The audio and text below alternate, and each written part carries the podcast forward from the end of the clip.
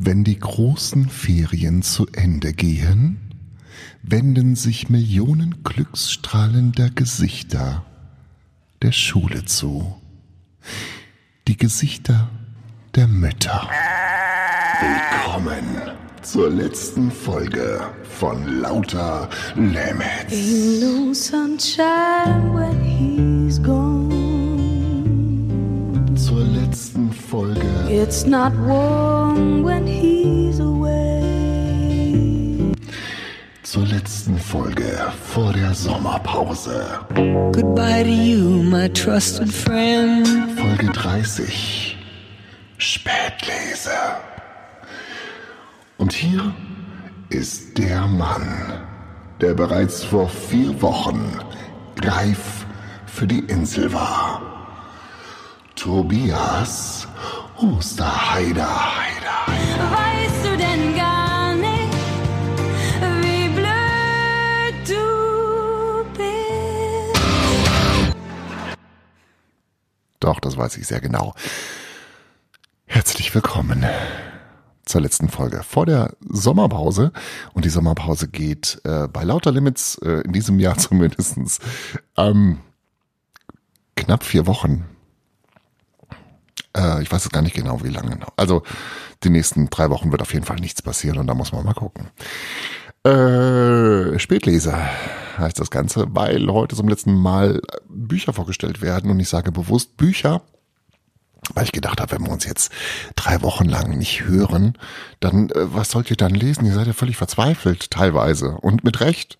Ähm, und deswegen stelle ich heute nicht nur ein Buch vor, ähm, sondern äh, zwei zum Gucken, also zum Lesen und eins äh, oder eine ganze Buchserie zum Hören.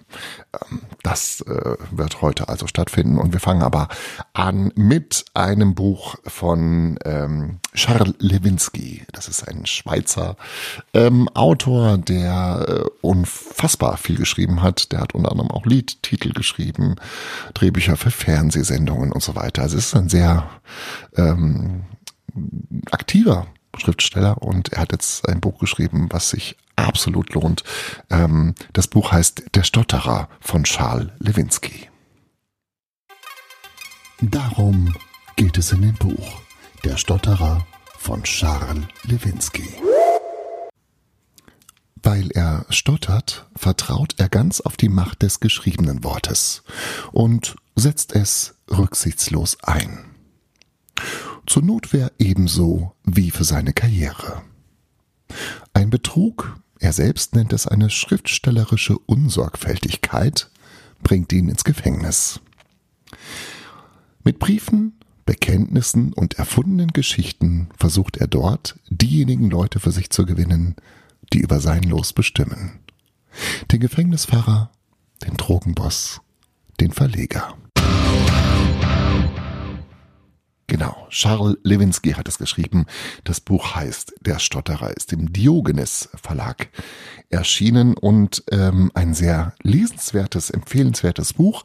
Warum? Naja, hört euch mal das erste Kapitel an und ich glaube, dann ähm, weiß man so ein bisschen schon, warum es äh, auf jeden Fall einen in, in, in den Sog zieht. Habe ich das richtig gesagt? Ich weiß es nicht, ist auch scheißegal heute. Ich lauter, lauter Limits. Vergiss den Rest der Welt, wenn du bei mir bist. Ohrenbetörend gut. Hier ist also das erste Kapitel von Charles Lewinsky, der Stotterer. Für den Padre. Okay, natürlich mache ich mit. Ich wäre dumm, wenn ich es nicht täte. Halten wir unsere Abmachung fest. Sie sorgen dafür, dass ich den Posten in der Bibliothek bekomme und ich verpflichte mich, Geschichten aus meinem Leben für Sie aufzuschreiben. Weil ich doch, Ihre Formulierung, eine Begabung für das Schreiben habe. Ein Talent, das ich nicht verschwenden darf. Sagen Sie. Glauben Sie mir, Padre, ich habe meine Talente auch bisher nicht verschwendet. Dass ich einmal Pech hatte und deshalb hier gelandet bin, war ein Zufall, mit dem nicht zu rechnen war. Es ist ein fairer Deal. Win-win. Sie wollen einen Erfolg Ihrer Arbeit sehen und meinen, in mir das richtige Objekt gefunden zu haben. Ich habe einen besseren Menschen aus ihm gemacht, wollen Sie sagen können. Akzeptiert. Das ist Ihr Beruf und der Versuch ist nicht strafbar. Ich meinerseits brauche einen interessanteren Arbeitsplatz. Von morgens bis abends Kfz-Zeichen auszustanzen, dabei verblödet ein denkender Mensch. 12,36 Euro am Tag und nur die Hälfte davon darf ausgegeben werden. Damit ihr einen Grundstock habt für die Zeit nach der Entlassung. Mhm, klar. Den Grundstock für eine Nacht im Puff, die man nötig hat, wenn man hier rauskommt. Auf den Entsafter gehen, nennen sie das. Ich habe den Ausdruck vorher nicht gekannt. Ich liebe Worte. Ich liebe es zu lesen und ich liebe es zu schreiben. Beim Schreiben stottere ich nicht. Win-win. Eine kleine Nebenbedingung.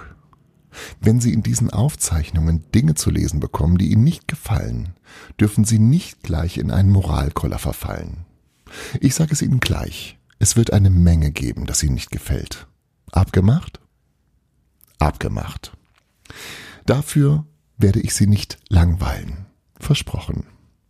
Allerdings kann ich nicht garantieren, dass Sie in jedem Fall die Wahrheit zu lesen bekommen. Aber Sie werden den Unterschied schon erspüren. Ihr werdet die Wahrheit erkennen und die Wahrheit wird euch frei machen. Johannes Kapitel 8, Vers 23, 32. Wobei das mit der Freiheit relativ ist. Auch bei bester Führung muss ich noch zweieinhalb Jahre absitzen. Und ich bin fest entschlossen, mich vorbildlich zu führen. An jedem Sonntag zum Gottesdienst. Und am Donnerstag in ihren Gesprächskreis, in dem sie uns das Verbrechen abgewöhnen wollen, wie die anonymen Alkoholiker ihren Kunden das Saufen. Nicht wahr, Padre? Ich bin der interessanteste Teilnehmer, den sie dort jemals hatten. Ich weiß, Reue überzeugend darzustellen. Und ein paar der Erlebnisse, von denen ich Ihnen berichtet habe, sind sogar tatsächlich passiert. Ich habe Ihnen nach den Gesprächen manchmal eine Nachricht geschickt, weil ich mich wegen meiner Stotterei nicht so richtig habe ausdrücken können. Es hat sie fasziniert, dass ich mich in der Bibel so gut auskenne. Ich habe Ihnen bisher nicht erzählt, woher diese Spezialkenntnisse herkommen. Und Sie haben meinen Zitatenschleuder für Frömmigkeit gehalten. Aber damit hat es nichts zu tun. Im Gegenteil, Erklärung folgt. Lukas Kapitel 21, Vers 19. Schlagen Sie es nach, wenn Sie es nicht auswendig wissen. Auch mit meinem Stottern habe ich mich interessant für Sie gemacht. Man muss mit den Pfunden wuchern, die man hat. Ich stottere wirklich. Sehr heftig sogar. Und niemand kann daran etwas ändern. Stottern, auch Balbutis genannt, ist eine Sprechweise, die Ach was, schauen Sie es in der Wikipedia nach. Stichwort klonisches Stottern. Seit ich mich erinnern kann, spreche ich so klein gehackt. Nur als Säugling werde ich geschrien haben wie alle anderen.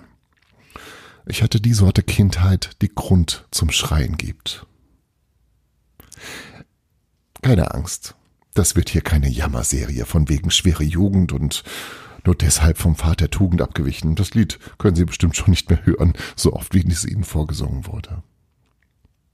Ich habe vor Gericht nicht herumgeheult und ich werde es auch bei Ihnen nicht tun. Obwohl Ihr Beruf Sie eigentlich verpflichten würde, auf Heulereien reinzufallen. Nicht wahr, Padre? Als kleiner Junge habe ich davon geträumt, selber Priester werden zu können. Können Sie sich das vorstellen? Ein Stotterer auf der Kanzel? Im Namen des Vaters, des Sohnes und des heiligen Gei, Gei, Gei. Hm. Lewis Carroll, der von Alice im Wunderland, wollte auch Pfarrer werden, kam aber wegen seines Stotterns für den Beruf nicht in Frage. Ich kann Ihnen eine Menge berühmter Leute mit den gleichen Eigenheiten aufzählen. Winston Churchill, Marilyn Monroe. Ich befinde mich in guter Gesellschaft. Schriftsteller, Politiker, Schauspieler. Lauter Tätigkeiten, bei denen das Lügen zum Berufsbild gehört. Eine unterschätzte Kunstform.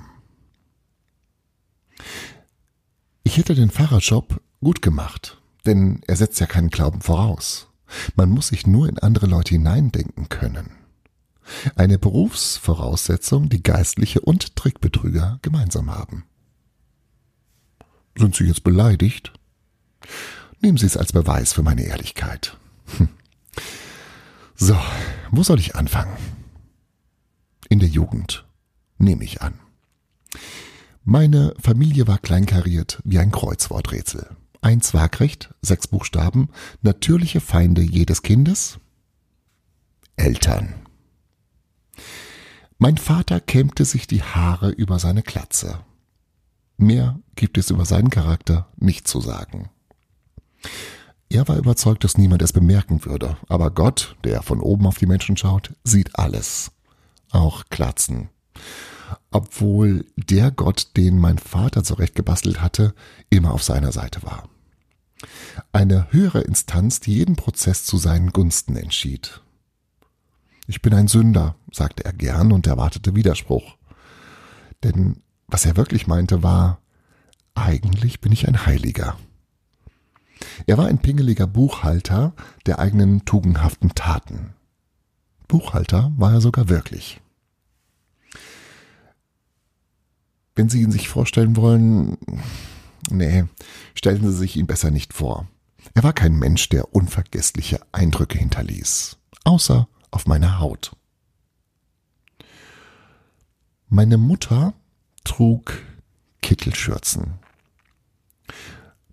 Damit ist sie auch umfassend beschrieben.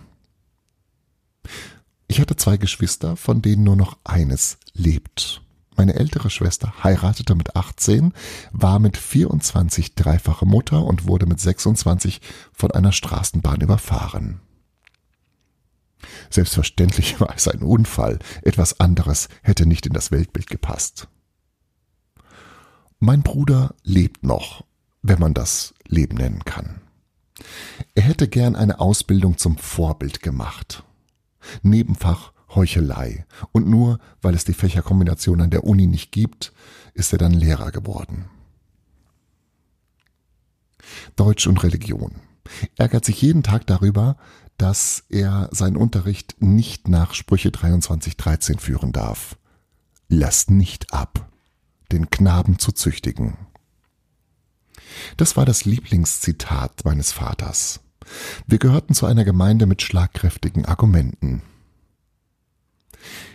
Ihnen wird sicherlich aufgefallen sein, dass ich in meiner Familie niemanden beim Namen nenne. Es ist besser so. Meinen eigenen mit dem doppelt biblischen Vornamen habe ich immer gehasst. Johannes Hosea. Es müsste verboten sein, sein Kind so zu nennen. Johannes Hosea Stärkle. Meine Eltern, naja, sagen wir, meine Erzeuger, meine Produzenten, die keine Ahnung hatten, was, in was für einem wenig erbaulichen Film ich einmal die Hauptrolle spielen würde. Obwohl sie mir von Anfang an das Schlechteste zugetraut haben. Nicht nur, weil ich gestottert habe, aber auch deswegen. Sie waren eifrige Mitglieder unserer Kirche, die keine Sekte war, das betonten sie immer wieder. Es war die Kirche, die einzige, in der die Bibel so verstanden wurde, wie sie ihrer Meinung nach verstanden werden musste, nämlich wortwörtlich. Ihr sollt keine anderen Bücher neben mir haben, nicht in eurer Wohnung und nicht in euren Kopfen. Darum, Padre, bin ich Ihnen bei diesen Zitaten so überlegen. Sie haben den Frömmlerkram erst als Hans studiert, ich schon als Hänschen.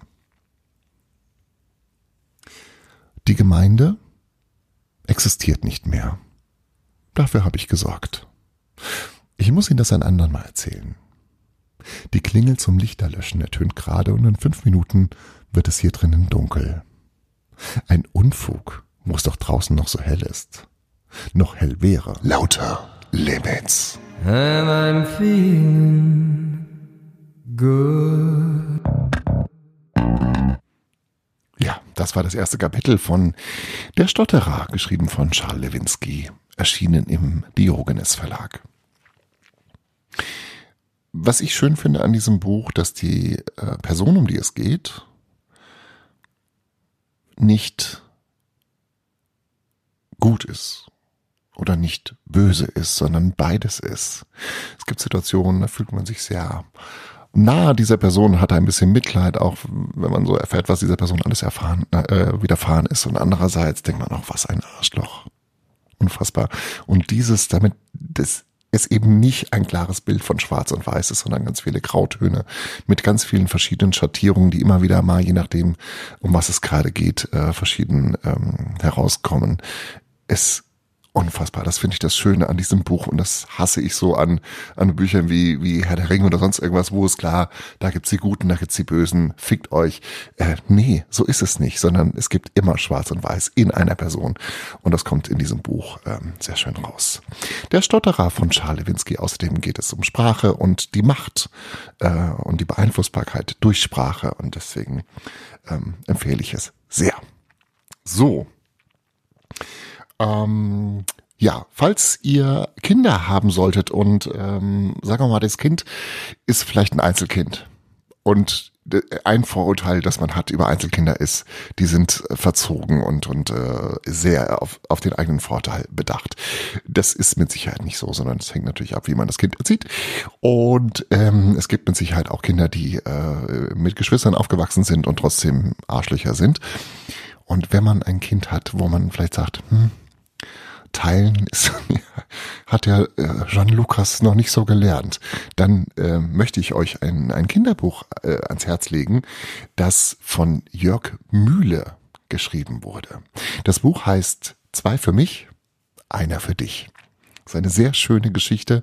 Es geht darum, dass ein Bär und äh, ein Wiesel ist das Kleine, glaube ich auch, äh, gehen in den Wald und sammeln und äh, finden drei Pilze. So, Sie sind zu zweit. Es gibt drei Pilze. Die Pilze werden gebraten. Und jetzt ist die Frage, wer kriegt jetzt zwei Pilze und wer kriegt nur einen? Und äh, die tauschen sich dann aus mit verschiedenen Argumenten. Der Bär sagt, ja, ich bin viel größer als du, kleines Wiesel. Ähm, deswegen äh, muss ich viel mehr essen als du. Und das Wiesel sagt, ja, weil ich bin so klein und muss wachsen, deswegen brauche ich zwei Pilze. Und diese Argumente, die die austauschen, sind beide nachvollziehbar und es ist schwierig, irgendwie eine Lösung zu finden. Und ähm, ja, wie das Ganze dann ausgeht, verrate ich nicht. Es ist ein sehr schönes Buch, sehr schön geschrieben, sehr schön illustriert. Äh, zwei für mich, einer für dich, von Jörg Mühle, geschrieben bei Amazon zum Beispiel für 12,95 Euro zu bekommen. Und wenn das Teilen ein Problem ist für Kinder, die ihr kennt, dann wäre das ein schönes Geschenk oder ein schönes Buch für diese Kinder. Ähm, so ist es. Lauter Limits prickelt im Ohr.